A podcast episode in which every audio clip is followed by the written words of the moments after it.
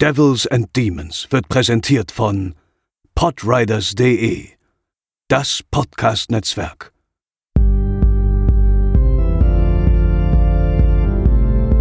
They're coming to get you, Barbara. They're coming for you. Hallo und herzlich willkommen zur 81. Episode von Devils and Demons, eurem Horrorfilm-Podcast. Ich bin der Chris und an meiner Seite ist natürlich Pascal. Hallo. Ähm, wir haben uns tatsächlich heute einen, ja, übersehenen Slasher rausgesucht, den wir euch vorstellen wollen. Und zwar handelt es sich dabei um den 1989 veröffentlichten Film Intruder von Scott Spiegel. Äh, oder Spiegel, da haben wir uns, äh, wir hatten wir hatten seinen Namen schon mal. Ähm, die Hörer, die sich vielleicht erinnern an unsere erste richtige Episode, damals über Tanz der Teufel beziehungsweise Evil Dead, da haben wir den guten Scott auch schon mal erwähnt, denn er war damals tatsächlich am Drehbuch äh, zu Evil Dead äh, beteiligt gewesen. Und dieser Film Intruder ist tatsächlich sein Spielfilmdebüt, hat dann später auch eigentlich kaum noch was Nennenswertes gemacht. Also Hostel 3 und From Dusk Till Dawn 2 sind jetzt für mich nicht die genre-definierenden Klassiker, die man jetzt unbedingt erwähnen müsste, aber das ist halt das, was seine Biografie zumindest als Regisseur hergibt. Ansonsten hat er natürlich auch noch ein paar ähm, Schauspielrollen übernommen, auch größtenteils in Filmen von seinem Freund Sam Raimi. Er gehörte halt auch zu dieser ja, wie nennt man es, Studentenbande um Bruce Campbell und Sam Raimi, die halt damals ihre ganzen Horror-Kurzfilme gedreht haben und dann halt auch in den 80ern die ganzen Splatter-Filme, Evil Dead, Evil Dead 2 und so weiter fabriziert haben. Und äh, Scott Spiegel wollte halt dann irgendwann auch mal selbst seinen eigenen Film drehen und mithilfe von Lawrence Bender der später auch einige Quentin Tarantino-Filme produzierte, ähm, konnte er diesen umsetzen. Bender hat ihm quasi das Ganze finanziert mit 130.000 Dollar. Und natürlich sind hier auch seine Freunde Raimi und Campbell mit dabei, aber da gehen wir gleich ein bisschen näher drauf ein. Pascal, worum geht's in Intruder? Intruder spielt in einem Supermarkt, in dem die Mitarbeiter kurz vor Ladenschluss von ihrer baldigen Entlassung erfahren. Dies drückt etwas auf die ansonsten ausgelassene Feierabendstimmung und auch die Tatsache, dass der kürzlich aus dem Gefängnis entlassene Ex-Freund der Kassiererin kurz zuvor gewaltsam aus dem Etablissement entfernt werden musste, trägt nicht unbedingt zur gehobenen Stimmung bei. Dennoch versucht man sich die Aufräumarbeiten mit dem ein oder anderen Späßchen zu vertreiben. Aus Spaß wird jedoch bald blutiger Ernst, als ein Mitarbeiter nach dem anderen den durch die hiesige Gerätschaften blutrünstig induzierten Tod findet. Doch handelt es sich bei dem kaltblütigen Mörder tatsächlich um den liebestrunkenen Ex-Knacki? Ja, ich habe den Film ausgesucht, weil er für mich tatsächlich auch in diese, ja auch schon oftmals in diesem Podcast-Format angesprochenen, ähm, ja, ähm, nicht Franchise-Slasher, ähm, nee, nicht, nicht Franchise-Slasher Friend, nee, French ist auch nicht Speerspitze, whatever, auch völlig egal. Also zu diesen, zu diesen Filmen, die halt ähm, mich sehr beeindruckt haben, wie The Prowler, My Bloody Valentine oder The Burning, mhm. bei denen man eigentlich denken könnte, okay, da das wird ein Franchise, da müssen Sequels her, äh, die aber dann niemals kamen. Und für mich gehört Intruder auch so ein bisschen dazu. Aber ich glaube, ja, so ein bisschen Schuld daran ist, dass der Film halt 1989 veröffentlicht wurde und da war halt der große Slasher-Boom halt wirklich längst vorbei. Also der ist einfach ein bisschen late to the game gewesen, glaube ich, der Film.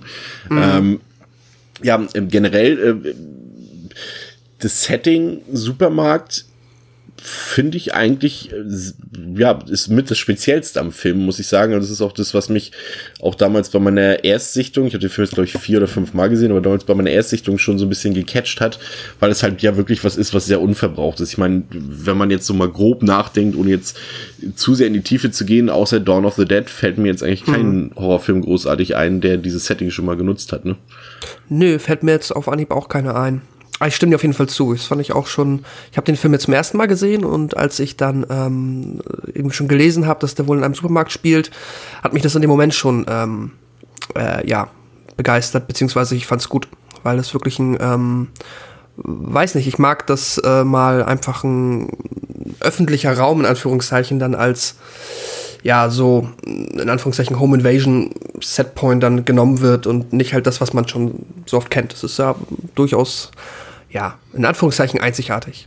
Ja, Scott Spiegel hat ähm, Ende der 70er Jahre tatsächlich einen Kurzfilm gedreht, ähm, der Night Crew hieß der quasi eigentlich diese Vorlage hier für Intruder ist. Intruder übrigens, ähm, falls manche da den jetzt nicht sofort finden sollten, das ist halt der Titel, der oh. dann auch in den USA verwendet wird. Es gibt halt noch den Alternativtitel, der jetzt in Europa oder vor allem in Deutschland eher genutzt wurde. Es ist Blood Knight, also unter dem Titel könnt ihr den Film auch finden. Aber Scott Spiegel hat wohl damals in den 70er Jahren selber mal im Supermarkt gejobbt und wollte mit diesem Film so ein bisschen seine Erfahrungen verarbeiten. Also ich glaube jetzt nicht den Slasher-Teil, den nicht, aber so dieses ähm, ja, die, die, wie man dort in dieser Supermarktgemeinschaft und in der Crew mit den einzelnen Mitarbeitern und sowas miteinander umgeht und sowas. Ich denke, das sind so seine Sachen, die er da hat mit mhm. einfließen lassen. Ich fand es aber ganz cool, dass sie das tatsächlich in einem echten Supermarkt gedreht haben. Der war zwar leer zum Zeitpunkt des Drehs, schon seit ein paar Monaten oder Jahren sogar, glaube ich, mal nicht gelesen zu haben.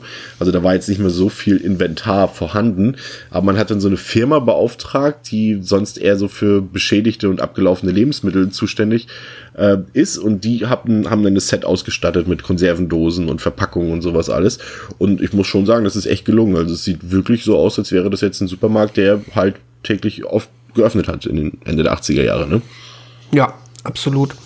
Ich meine, ähm, man doch, definitiv. Das macht es halt auch, weil es auch gerade dieses amerikanische Riesensupermarkt-Setting ist ähm, hat das halt dann irgendwie auch schon fast mal ab und an was Imposantes, wenn du halt einfach auch diese langen Gänge runter guckst, wo es dann halt nur Waschmittel gibt. Das ist schon, ähm, ja, gut gelungen auf jeden Fall. In so im ersten Drittel, ja fast in der ersten Hälfte des Films, ähm, passiert jetzt horrortechnisch ja noch relativ wenig. Wir lernen halt so die Mitarbeiter so ein bisschen kennen, äh, ähm, die, die, die Figuren. Wir haben hier zwei Damen, die scheinbar so ein bisschen im Mittelpunkt des Geschehens stehen, ähm, gespielt von Elizabeth Cox. Die hat damals auch in Night of the Creeps mitgespielt und war zu dem Zeitpunkt des Drehs auch Scott Spiegels Freundin. Und wir haben Rennie Estevez dabei, das ist die Schwester von Charlie Sheen und von Emilio Estevez, die halt auch in Sleepaway Camp 2 und Heathers mitgespielt hat. Und ähm, ja, man, man denkt zumindest zu Beginn, dass die beiden so die Hauptfiguren sein könnten. Dann sind da natürlich auch noch ein paar männliche Figuren, bei denen ich allerdings zugeben muss, dass ich die nicht wirklich auseinanderhalten konnte. Also die waren mir dann schon alle, die waren auch ähm, alle sehr gleich gekleidet. Sie haben alle dieses so diesen Holzfällerhemd an, so ein kariertes Hemd und waren auch frisurentechnisch alle so ein bisschen gleich ausgestattet.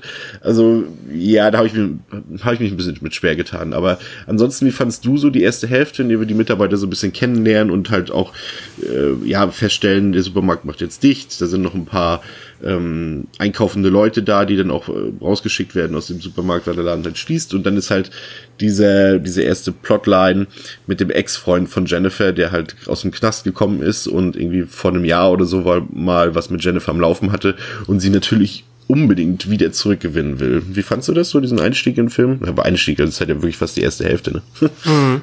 Ich fand das ganz nett. Also der Film schafft es tatsächlich ganz gut, dass man ähm, Sympathie zu den, naja, sagen wir mal, wenigstens zu den Hauptfiguren irgendwie aufbauen kann, dass da auch denen genug Raum gegeben wird, so ein bisschen zu zeigen, wer für welche Charaktereigenschaften steht und ähm, Natürlich sind die dann schon so ein bisschen 80er-Slasher-mäßig auch jetzt nicht besonders originell, also auch schon gerne plakativ.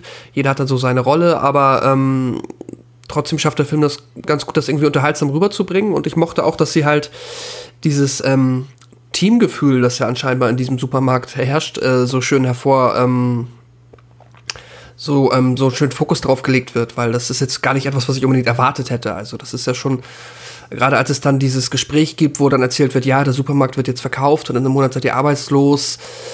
Nachdem sie halt diesen Crack dann quasi losgeworden sind, gab es ja dieses Gespräch vom ganzen Team und auch vom Chef. Das wirkte schon so ein bisschen familiär und das fand ich eigentlich ganz sympathisch. Damit hätte ich jetzt in dem Moment gar nicht gerechnet. Und ja, also da kann man sich dann natürlich streiten, ob das dann halt, wie du gesagt hast, das ist ja fast die erste Hälfte des Films, ob das dann nicht am Ende doch ein bisschen zu lang ist, ein bisschen zu unspektakulär vielleicht. Ähm, aber ich finde, das hat man schon deutlich schlechter gelöst in anderen Slasher gesehen. Das finde ich dann eigentlich gar nicht so verkehrt, wie der Film das macht. Ja, gehe ich komplett konform mit. Ich fand auch, dass jetzt ähm, der versucht, die Figuren so ein bisschen authentisch und mit ein bisschen Tiefe zumindest irgendwie zu versehen, durchaus gelungen ist. Also das hat zumindest diese erste Hälfte trotz der mangelnden Spannung durchaus, ja, gut gestaltet, muss ich sagen, finde ich mhm. auch. Ähm, das ist eben schon angesprochen, äh, Craig, der Ex-Freund, ähm, der soll ja dann ähm, freundlicherweise aus dem Supermarkt entfernt werden, weil er dort Stress macht und es gibt ja dann auch so ein Handgemenge und ähm, er steht ja dann noch draußen noch vor der Eingangstür und der Film versucht uns ihn ja schon so ein bisschen als potenziellen Killer zu verkaufen. Ähm, war dir auch zu diesem Zeitpunkt schon klar, okay, nee, der Hase wird hier woanders langlaufen, das ist definitiv nicht unser Kinder, der Film will uns hier einfach billig auf eine falsche Fährte locken. Ja, absolut. Also das ist ähm, so eindeutig, ich glaube, der Film will das auch ein bisschen.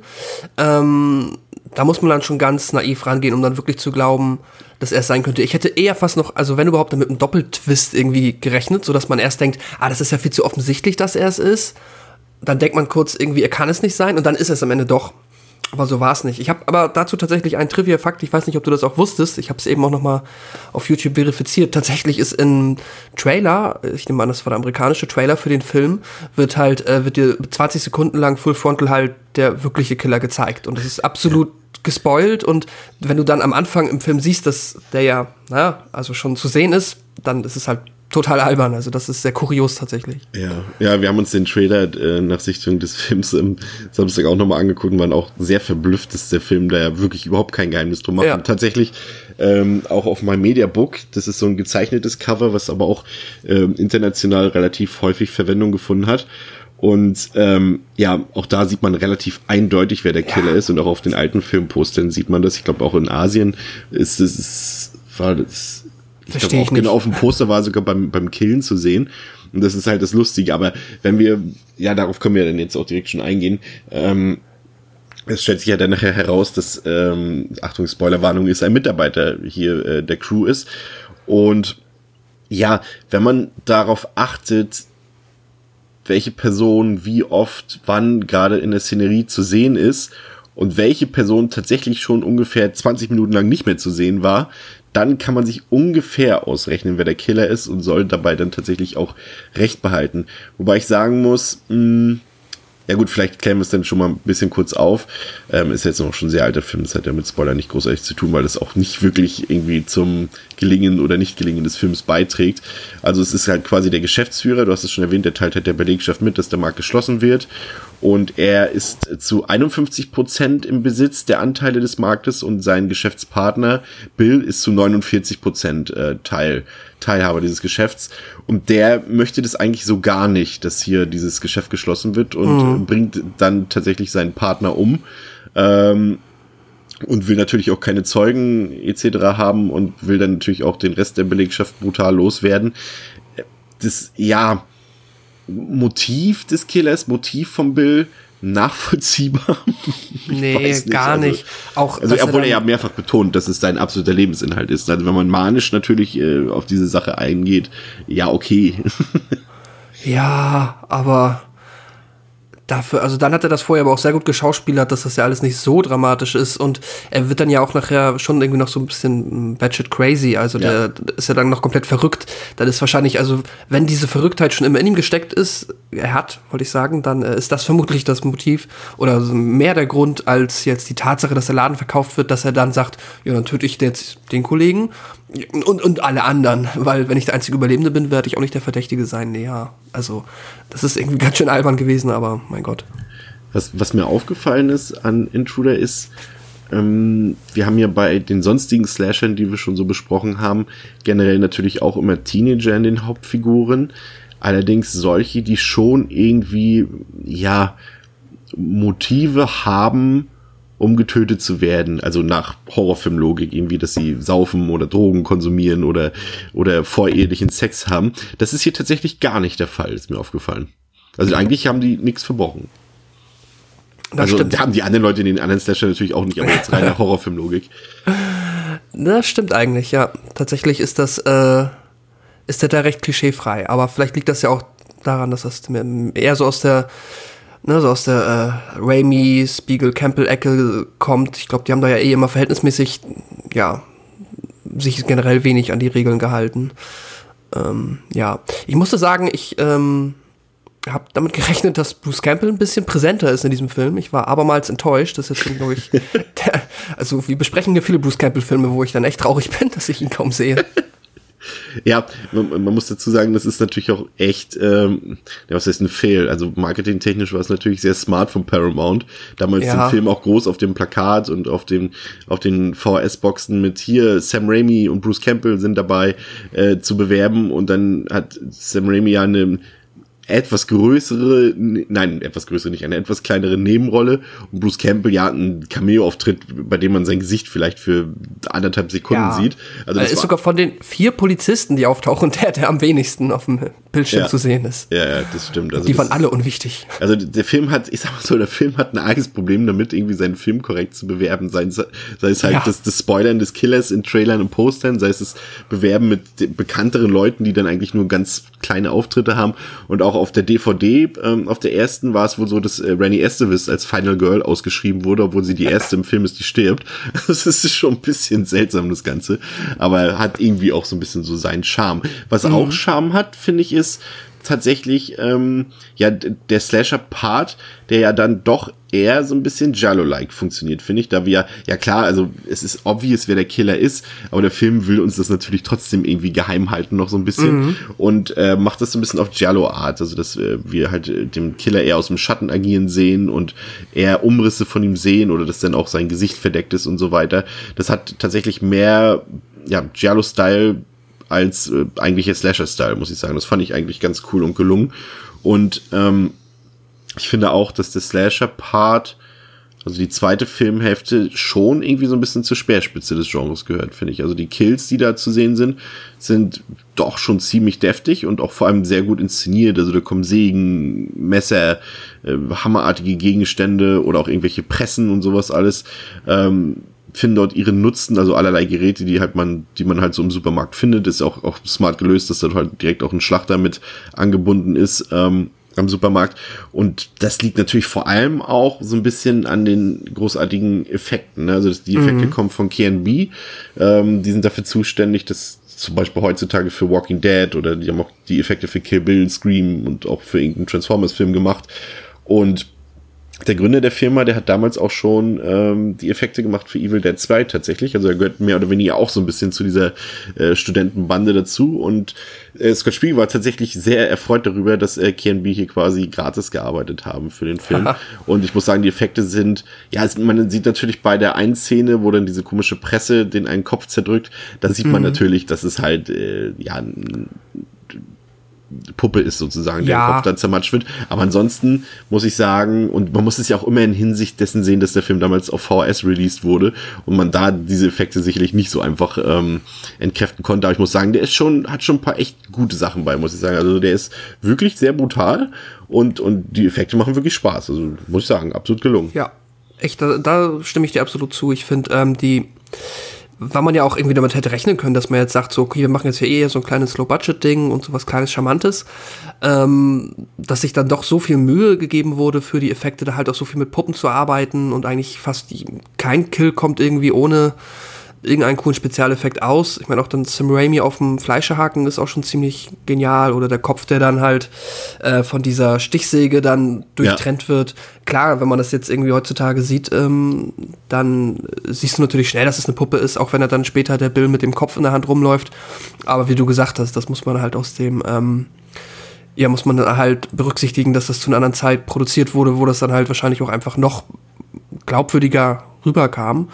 Und ja, das ist cool. Das ist äh, wirklich, ähm, ja, nee, wie du gesagt hast, also was das angeht, kann der Film wirklich mit als der Speerspitze so der 80er-Slasher gezählt werden, was jetzt die Effektarbeit angeht. Und das entschädigt dann auch, denke ich mal, die Zuschauer, die dann mit der ersten Hälfte vielleicht ein bisschen, ja, dann doch eher davon gelangweilt waren. Wobei man ja sagen muss, auch schon, also durch den ganzen Film hinweg, aber auch in der ersten Filmhälfte schon, zieht sich ja auch ein sehr interessantes Feature. Ähm, ich bin mir nicht ganz sicher, wer jetzt dafür kreativ verantwortlich ist, ob Scott Spiegel war oder der Kameramann ähm, Fernando, wie ist er? Fernando Arguelles oder Arguelles.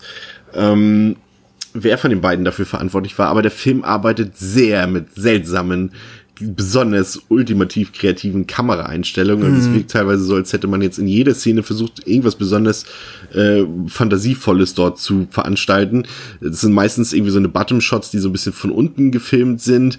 Äh, manchmal auch so mit, mit, mit, mit Unschärfen und Schärfen gearbeitet. Es gibt eine Perspektive, ähm, in der wir das Geschehen durch eine Telefonwählscheibe sehen und äh, so eine allerhand Sachen. Also es, ich fand es durchaus, auch das fand ich charmant.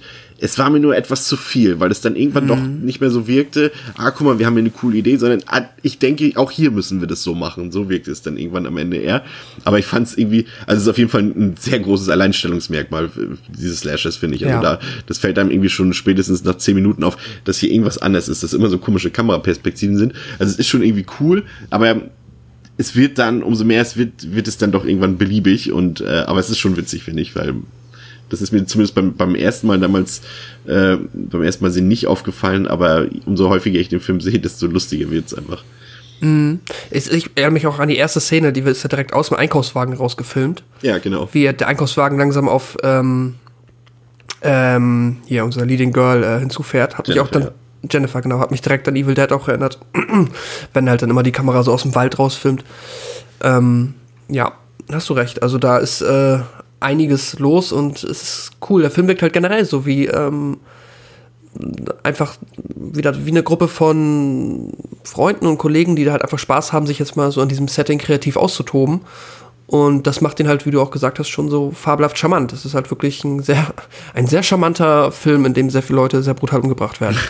Was mir auch gut gefallen hat, ist der Umstand, und das ist tatsächlich auch wieder sehr selten, gerade bei Horrorfilmen, die Indoor spielen, ähm, ist, dass die Location halt gut ausgefilmt wurde. Also bevor überhaupt der erste Kill passiert, haben wir eigentlich alle Settings, die der Supermarkt zu bieten hat, sei es halt eben dieser Schlachtraum, sei es oben die, die Chefetage, sei es draußen der Parkplatz und auch halt äh, die einzelnen Gänge im Supermarkt selbst, die bekommen wir halt alle schon vorher ausführlich ähm, zu sehen. Und so ähm, schafft es der Film, dass der Zuschauer sich eigentlich durchgängig gut orientieren kann, wo sich die Figuren gerade befinden, welche Räume so ein bisschen aneinander anknüpfen und so weiter. Das finde ich, hat der Film, das ist jetzt nicht super wichtiges, aber ich finde das schon, ähm, ist auch mal was gelungenes, was man durchaus herv hervorheben kann. Also das habe ich eher selten so, dass man sich so, gerade bei diesen Filmen, die in einem Gebäude spielen, so gut orientieren kann. Also wir haben alle Settings schon gesehen, bevor es richtig zur Sache geht. Und das fand ich durchaus gelungen, ja. Ja, absolut. Also der Film ist da generell recht clever. Und ja, es ist einfach, ja, wie du gesagt hast, ähm, ja, charmant, kurzweilig. Und ja, du hast recht, die haben sich da wirklich, äh, da wurde, man hat generell das Gefühl, dass sich, dass da halt das äh, überraschenderweise alles sehr durchdacht ist und alles sehr gut ineinander greift. Ja, auf jeden Fall. Ja, ich denke mal, da kommt dann auch so ein bisschen die Erfahrung der Beteiligten dann auch ein bisschen zur Geltung einfach. Und auch so ein bisschen der Mut, mal ein paar Sachen einfach anders zu machen, weil wie gesagt, sie haben halt auch schon zehn Jahre Slasher-Buben hinter sich sozusagen und konnten dann sich natürlich auch Sachen rauspicken und Sachen, nee, das machen wir nicht mit rein. Also der Film ist schon, finde ich, kreativer als der Großteil des Subgenres, also des Slashers, aber trotzdem bedient er irgendwie die, die gängigen Genre-Tropes so ein bisschen. Es ist halt so eine Mischung. Also man bekommt das, was man sehen will, aber dazu halt auch so ein paar Überraschungen, muss ich sagen. Ähm, zum Finale des Films, wie hat dir das gefallen? Also es kommt ja dann zum Duell zwischen Jennifer und Bill. Bill, Bill wird dann halt so ein bisschen Maniac-mäßig inszeniert, du hast es schon erwähnt. Das war mir ein bisschen zu drüber, weil ich muss sagen, ja, obwohl das passt eigentlich auch wieder so ein bisschen, weil am Anfang wird Bill ja schon relativ sympathisch inszeniert. Also es ist eigentlich auch nicht der Typ, äh, den man jetzt unbedingt als Killer erwarten würde, weil wir ja schon so ein bisschen, sag ich mal, ja, eigentlich war er mit Jennifer zusammen die Figur, die mir am sympathischsten war. Aber er verdreht sich ja dann halt komplett zum Ende hin. Ne? Also das ist dann schon, dann fängt auch an, irgendwelche One-Liner rauszuhauen und wirkt auch so ein bisschen, ich will jetzt nicht sagen, unbesiegbar, aber auch wieder das eine Mal über diese ein, ein, einzelnen Tische so rüberspringt, so mit diesen Ausfallschritten, das wirkt alles schon so ein bisschen so, als wäre er schon so ein bisschen drüber. So ein, ja, aber wie fandest du das Finale? Und auch, auch generell dessen, dass natürlich ähm, das Finale jetzt nicht unbedingt in dem absoluten Happy End mündet. Hätte man sich vielleicht sparen können, oder? Was meinst du? Ja, also erstmal, ich fand, äh, irgendwie hat mich das genervt, dass sie den Crack dann jetzt quasi am Ende dann, also dass sie halt beide Figuren so umgedreht haben, dass der Crack, der halt wirklich, ist, meiner Meinung nach sehr erfolgreich als Arschloch und Antagonist zumindest, ähm, äh, ja, inszeniert wurde am Anfang, dass der dann jetzt der Typ ist, der halt, ähm, ja, an Seite von Jennifer ihr mehr oder weniger hilft halt zu überleben und äh, den Bill zu stürzen oder zu töten. Das fand ich irgendwie blöd und auch wenn es ja irgendwie klar war, dass er halt, er wird irgendwie weiter eine Rolle spielen, er wird aber nicht der Killer sein, deswegen okay. Aber hat mir trotzdem nicht so gut gefallen. Und ja, doch, das Ende dann ganz am Schluss, dass sie dann, glaube ich, auch zweimal brauchen, um ihn dann final zu töten und wobei er dann ja auch immer noch lebt, glaube ich. Ja. Ähm, und dann halt die Polizei kommt und dann ist es auch wirklich auf einmal alles ganz hektisch und dann ist es so, ja, nee, wir glauben jetzt, ihr wart das, wir haben gesehen, hier sind Leichen, äh, ihr seid jetzt gefangen genommen, blub, blub, blub. Und dann ist der Film auch zu Ende. So, also ich gehe mal davon aus, dass die natürlich dann schon noch ein bisschen mehr investigative Kriminal Blubarbeiter geleistet haben, um später mal rauszufinden, ob die es vielleicht doch nicht waren. Ähm, aber nichtsdestotrotz wirkt das sehr, an, also auch sehr, ja, originell will ich das nicht nennen. Es wirkt ein bisschen, bisschen kaputt, das Ende, finde ich. Weiß nicht, wie du das siehst. Ja, gebe ich dir vollkommen recht. Also sehe ich auch so. Das Ende war ein bisschen cool irgendwie. Ich weiß auch nicht, ob sie sich ja. davon irgendwie ein Sequel versprochen haben und das dann so ein bisschen halb offen gelassen haben. Ich weiß nicht genau. Aber Bill ist jetzt auch nicht der Typ, den man zwangsläufig dann noch in weiteren Filmen als Killer sehen muss. Ähm, ja, äh, Fazit. Also ich finde, das ist ja, doch, also ich, ich mag den Film tatsächlich. Ich fand ihn tatsächlich auch schon mal besser, als ich ihn jetzt ähm, in, bei dieser Betrachtung empfunden habe, aber ich finde schon, dass es eine, eine, eine Perle des Genres ist. Also es gibt ja nur nicht so viele äh, überragende Slasher aus den 80er Jahren. Der Film ist ja auch alles andere als überragend, aber ich finde schon, dass der wirklich ziemlich gelungen ist und dass es eigentlich schade ist, dass äh, so wenige Leute den kennen. Ähm, gut, es liegt vielleicht daran, dass der äh, Film hauptsächlich in seiner ungekürzten Version auch nur im Ausland erhältlich ist. Aber wer mal einen guten Slasher sehen will, die, der jetzt so ein bisschen abseits der üblichen Verdächtigen agiert, der kann hier problemlos zuschlagen und wird definitiv seinen Spaß haben. Und ja, ist ein bisschen schade halt, dass er so spät kam. Hm. Ich glaube, sonst hätte er etwas größere Berühmtheit erlangt. Aber ich muss sagen, ich mag den Film wirklich und gucke den auch sehr gerne und relativ häufig und gebe dem dreieinhalb Sterne. Ja. Ähm, ja, ich bin auch froh, den Film jetzt gesehen zu haben. Ich finde ihn, wie ich es jetzt schon ein paar Mal erwähnt habe, absolut charmant. Ähm, der ist halt schön kurzweilig. Die ganzen ähm, Effekte am Ende, die ganzen Gore-Slasher-Szenen machen richtig Spaß. Da hat man, äh, ja, da bekommt man auf jeden Fall was für ähm, die Zeit, die man vorher investiert hat, um alle Figuren kennenzulernen. Denn ja, das macht Spaß. Wie gesagt, ich finde äh, hier und da die Story, das ist alles, das wirkt aber auch alles sehr ähm, wie ja, also als ob der Film schon weiß, dass es darum eigentlich nicht so sehr geht und dass wir jetzt auch da nicht so den Fokus drauf legen und vielleicht passt das deswegen auch mit dieser ähm, etwas total verhunzten Marketing-Geschichte, dass die halt schon auf Anfang an gesagt haben, ja, es ist ja, ich meine, wir am Anfang denkt man kurz, es ist Crack, aber dann ist das nicht und das ist ja eigentlich scheißegal, wir wollen hier irgendwie ähm, diesen coolen Slasher einfach im ähm, Supermarkt drehen und legen da nicht so viel Wert drauf. So ein bisschen das Gefühl bekomme ich, dass der Film gar nicht großartig versucht hat, da irgendwie Kohärenz reinzubringen und deswegen dann aber auch halt aus offensichtlichen Gründen dran gescheitert ist, ist er aber, ähm, wie gesagt, bei so einem Film nicht so dramatisch. Und ähm, nee, ich kann ihn empfehlen, der macht auf jeden Fall Spaß. Ich hatte meinen Spaß und äh, ich gebe dem Film drei Sterne. Sehr gut. Das soll es für heute gewesen sein mit Devils and Demons. Wir bedanken uns fürs Zuhören und wünschen euch eine schöne, gruselige Woche und hören uns dann in der nächsten Woche wieder mit Chris und Pascal. Auf Wiederhören. Tschüss.